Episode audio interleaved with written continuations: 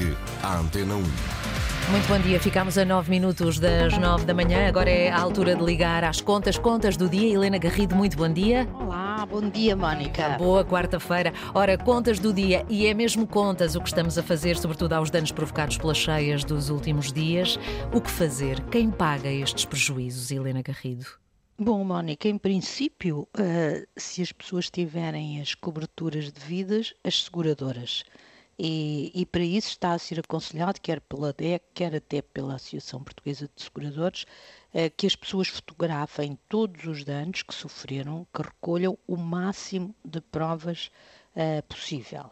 Esperemos é que as pessoas tenham estes seguros, que nem sempre são baratos e que uh, são até mais caros, as seguradoras estão cada vez mais a praticar isso, são até mais caros nas zonas de maior risco pois. e como nós vimos, as, as as pessoas que ficaram mais uh, prejudicadas, que tiveram mais perdas, uh, estão em geral nas zonas que há muito tempo passam por estas situações. No caso dos automóveis, em princípio é preciso ter um seguro com a cobertura de danos próprios e contra fenómenos naturais. Este último o garante danos entre outros de chuvas torrenciais, este último de contra fenómenos naturais, Uh, mas como o seguro não é obrigatório e é mais caro, obviamente, uh, pode ser, esperemos que algumas pessoas o tenham, mas boa parte das pessoas seguramente não o terão.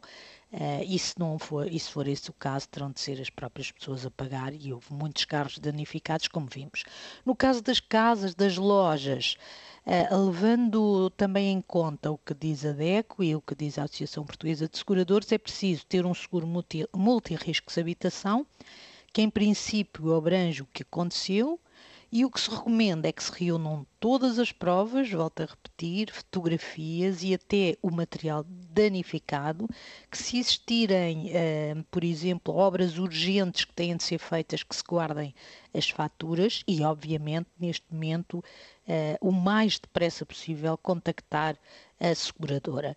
Caso as seguradoras não assumam responsabilidade e as pessoas considerem que, que, que, que, que deviam fazê-lo, pode reclamar-se quer para a seguradora como para o regulador do setor, a Autoridade de Seguros e Fundos de Pensões, e até para o provedor do cliente que todas as seguradoras têm.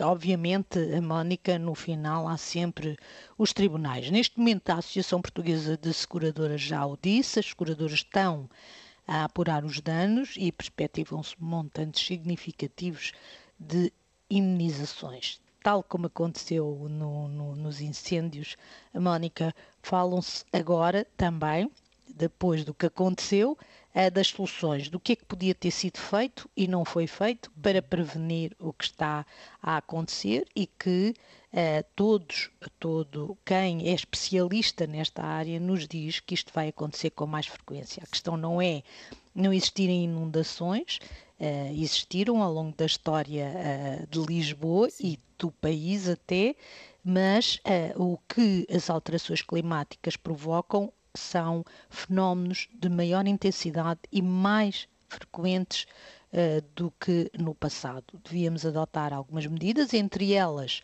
uma proposta da Associação Portuguesa de Seguradoras, que é a criação do sistema de proteção de riscos catastróficos, foi proposta em 2018 e que uh, envolveria quer as companhias de seguros, quer o Estado e permitiria às empresas que a, a, às pessoas receberem mais rapidamente as, as indenizações. Bom, uh, Mónica, parece que nós estamos convencidos e vamos ter deixado de nos convencer que estamos protegidos de todas as catástrofes, de incêndios, de cheias, e isso não é verdade. O próprio Banco Central Europeu tem um relatório em que classifica Portugal como um dos países de maior risco uh, relativamente aos efeitos das alterações climáticas. Não se pode dizer que isto é tudo alterações climáticas, mas atenção, porque a frequência com que ocorrem estes fenómenos é cada vez uh, maior e nós não temos nada preparado, nem meios financeiros, nem organização prévia para fazer face a estes fenómenos E, e, tudo isto é de tal maneira que já estamos a pensar se a União Europeia poderá dar-nos algum dinheiro para resolver o assunto. Não é, obviamente, preciso ser como no passado. Uh, e termino citando o livro que pode ser encontrado online, quem tiver curiosidade pode vê-lo, que se chama Tágides 1, Rio Tejo, As Grandes Cheias, da autoria de João Mimoso Loureiro. Uhum. E, e, e diz-se no livro, em 1876, dia 7 de dezembro, portanto, praticamente na mesma altura em que estamos, a maior cheia com registros aconteceu em Lisboa. Foi aberta em todo o reino uma subscrição a favor dos inundados, promovida e presidida pela Rainha Dona Maria Pia que recolhia donativos de todos os quadrantes, família real, particulares, casas de espetáculos. Essa comissão ocupou-se igualmente dos inundados do rio Guadiana, pois a sua maior cheia ocorreu também nesta data. A solidariedade de todos é também necessária. Vimos como o presidente da Junta de Freguesia de Sozel ontem apelava à solidariedade, mas além da solidariedade, mais do é que a solidariedade, é? é preciso prevenir, é preciso organizar previamente. Hoje não tem de ser só assim. Se nos prevenirmos, temos mais condições para enfrentar estas situações e, e acredite-se, vão ser mais frequentes, as seguradoras vão começar a cobrar mais pelos seguros das casas, dos automóveis que estão estacionados junto das zonas de maior risco e já o fazem porque sabem que estes fenómenos vão ser mais frequentes. Resta desejar às pessoas que enfrentem aquilo porque passaram com coragem e que eh, tenham os seguros eh, que são necessários para minimizar o, a destruição que estas cheias eh, provocaram. Sim.